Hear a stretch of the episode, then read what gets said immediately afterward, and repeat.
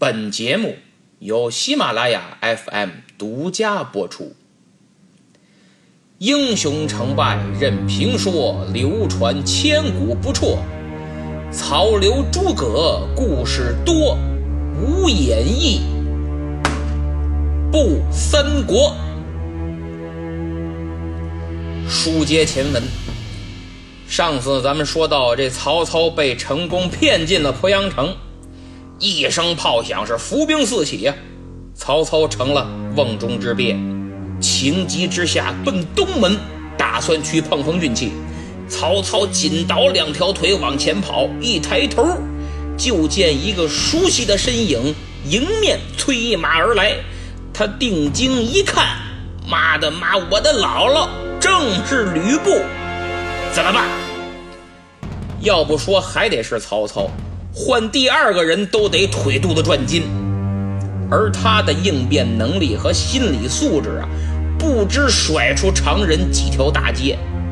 此刻，他的选择是迎着吕布，拉低帽檐，放慢脚步，缓步徐行。这叫反其道而行之啊！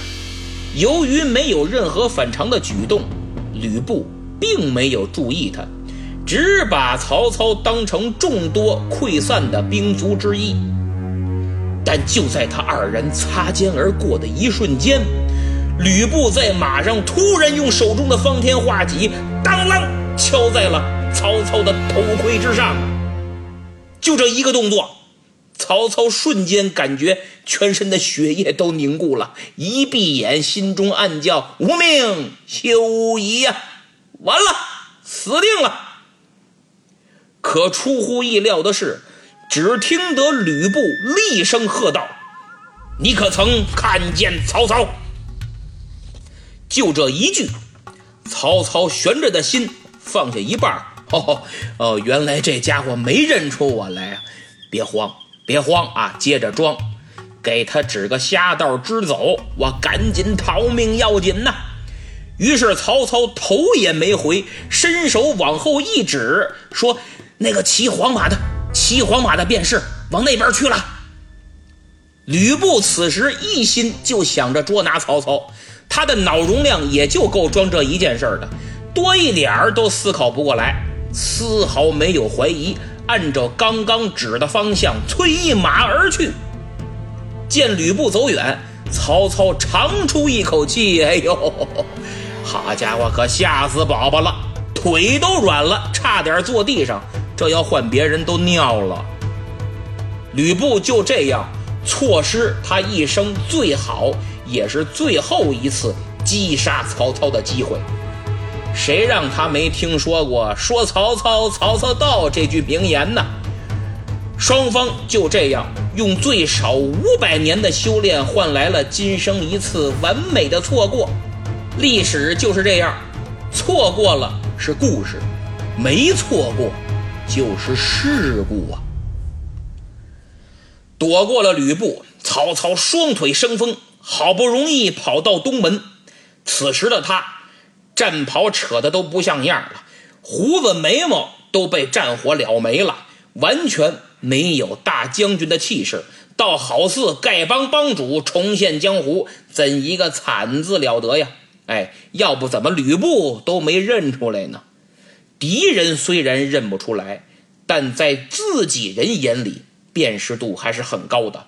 特别是贴身护卫典韦，已经是第三次冲进乱军的典韦，一眼就看见了自家主公，二话不说，双戟在手中一顿飞舞，眼都红了，是挨着就死，碰着就亡，转眼间就杀到了曹操近前。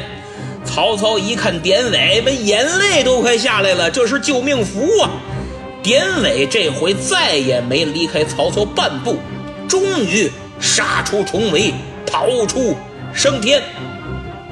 到此，这场比赛吕布三比零领先，连胜三局。吕布固然得意，曹操却并没有气馁，而且干脆将计就计，命军士四下散播曹操已经死在乱军之中的假消息。这一招果然够狠，吕布闻听，决定率军偷袭曹操的大营，结果却看到了活曹操和等待他的陷阱。一场混战，吕布大败，逃回濮阳城，曹操扳回一局。此后的两个多月时间里，双方是你来我往，互有胜负。濮阳之战进入相持的阶段。正在僵持不下之时，上半场的比赛却意外结束了，进入中场休息。吹哨的裁判是蝗虫，蝗灾大起，粮食紧缺，大家吃饭都成了问题，自然也就停战了。咱们暂时放下曹操和吕布在濮阳这儿闹心不说，徐州的刘备可是开心的很呐。哎，不对，准确点儿。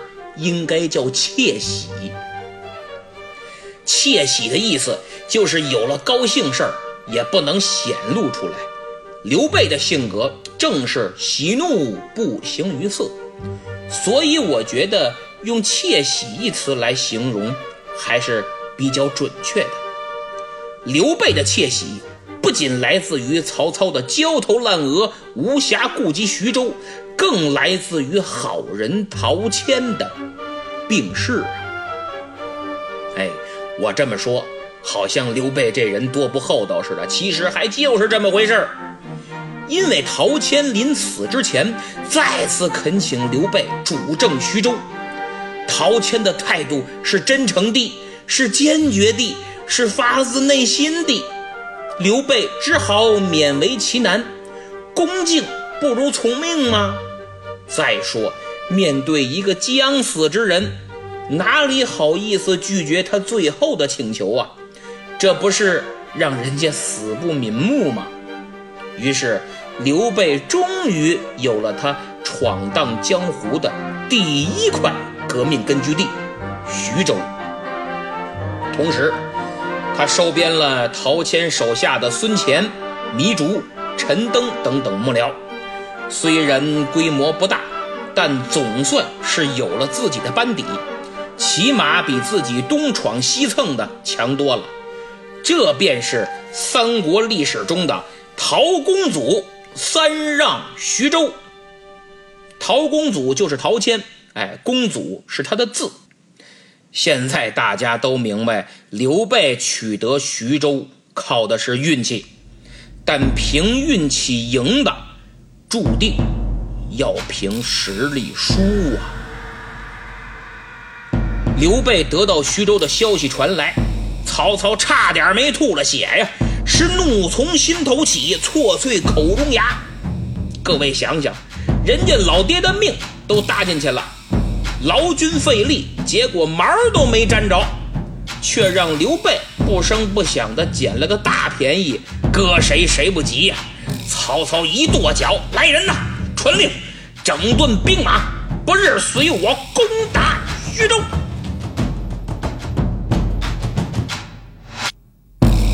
关键时刻，荀彧站出来劝阻：“慢，主公！汉高祖刘邦有关中做根据地，光武帝刘秀有河内做根据地，进可攻，退可守，最后。”都赢得了天下，您应该以兖州作为自己的根据地，优先彻底解决兖州的问题。如果现在攻打徐州，我方必然要分兵两线作战，人少了拿不下徐州，而人多了后方力量薄弱，吕布必会趁虚而入，如此真乃取小舍大。不值啊！所以，我们还是要先平定吕布，稳固根本，步步为营啊！荀彧的话，无疑是对当前局势最冷静的分析。他力荐曹操做出正确的选择，真是无愧于他作为曹营第一流谋士的称号。荀彧才能出众，计谋过人。在随后的二十多年里，他几乎参与了曹操每一个重要的历史时刻。后世对他评价颇高。大文豪苏东坡更是称他为圣人之徒，其才华可见一斑呐。所以曹操是幸运的，因为每当面临重大抉择的危急关头，他身边从不缺少这种重量级的智库。而不是一门心思溜须拍马，使劲把你往沟里带的专家呀。除了荀彧，还有比如郭嘉、程昱、司马懿、贾诩等等，都是一等一的智囊。当然，话说回来，主意再好，不被采纳也是废话。曹操是英明的，因为他从谏如流。总会遵从那个最正确的意见，从而走向胜利。偶尔呢，也有固执己见、听不进去的时候，比如后来的赤壁。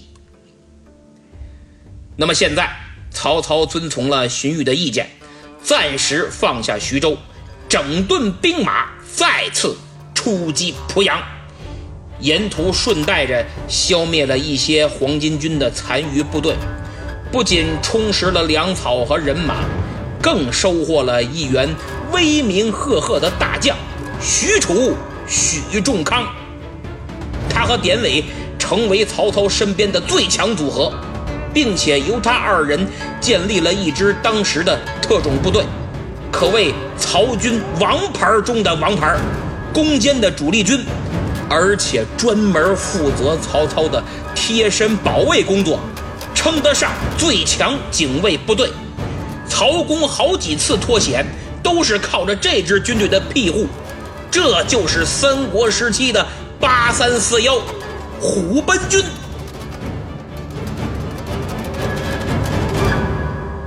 曹操和吕布双方就位了，下半场比赛正式开始。与上半场不同，曹操这次改变了战术。没有直接攻打濮阳，而是奔袭兖州，下定陶克巨野。守将薛兰、李丰果然没有让陈宫失望，是双双战死，兖州失守。曹操先得一分，随后剑指濮阳。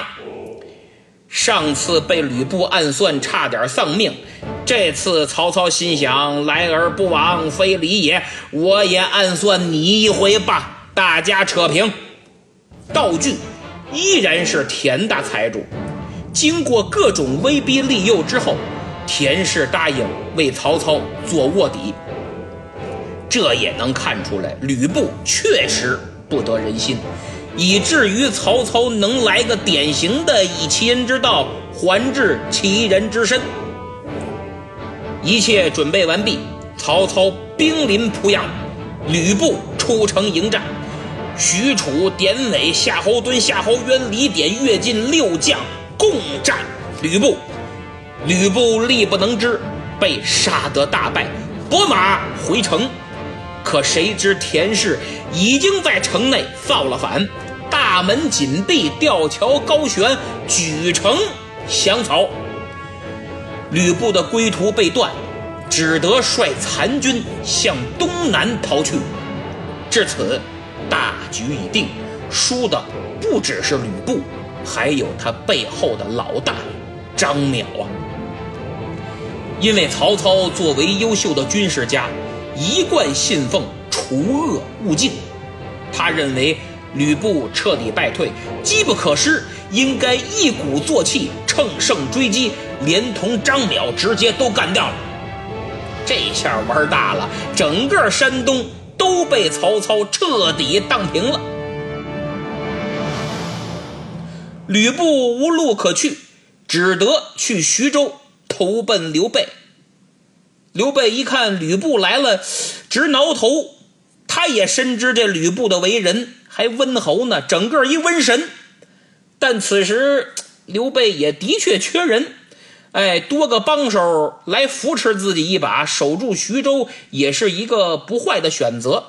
哎，收下吧，多防着点就得了呗。于是让吕布驻守小沛，二人正式结盟，共拒曹操。我之所以花这么大篇幅和时间来详细讲述这一段在三国时期并不重要的战争，是为了让大家对后面故事的发展脉络和事件成因有个更好的了解。除此之外，更想借此说明以下几个问题：一、东汉末年、三国时期，结盟和撕逼是常态。正所谓那句名言：“没有永远的朋友，也没有永远的敌人，只有永远的利益。”古代如此，现在如此，中国如此，外国也如此，个人之间如此，国家之间更如此。只可惜我们践行了几千年的真理，却让十九世纪的英国首相帕默斯顿总结出了这句名言。真是啼笑皆非呀！那么，正是因为如此，《三国演义》里没有绝对的好人，没有绝对的坏人，也没有正义和不正义，一切都是站在各自的利益角度出发。这是其一。其二，战争的本质是打赢，甭管耍诈时间，甭管阴谋阳谋。胜利才是王道，是目的，是根本，是硬道理。一句话，一切为打赢。至于说什么胜之不武之类的话，基本上都是属于吃不到葡萄就说葡萄酸。第三，战争的真相是什么？我认为每个人都有权利知道战争的真相究竟是什么。不是成王败寇，不是一将功成万骨枯，更不是封侯拜相功成名就，也不是什么裤裆藏雷、手撕鬼子、步枪打飞机、飞身躲子弹等等的瞎扯淡。战争的真相是苦，是死亡，可谓胜百姓苦，败百姓苦。那些战场上的累累白骨，哪个不是农家子弟？不是平民百姓，就这场战争而言，双方势均力敌，战况惨烈。百姓不但要承受刀兵战乱带来的人祸，还要承受蝗虫带来的天灾呀。原文说：“人民相食，就是人吃人呐。”所以，我认为那些动辄就叫嚷着不惜一切代价。就要诉诸武力之辈，那些使劲儿给你描述战争的伟大和光荣，让你听了就热血沸腾，就有上战场的冲动，但从不告诉你战场上残肢断臂、血流成河的人，绝对是一种坏啊，骨子里的坏。当然，抵御外辱、保卫祖国，是我们义不容辞的使命。我们要向那些为民族和和平而战的先烈们致以崇高的敬意。所以，还是那句话，我们反对战争，但是从来也不惧怕战争。以上三点纯属个人观点，仅供参考。不信，你品，细品。慢慢品。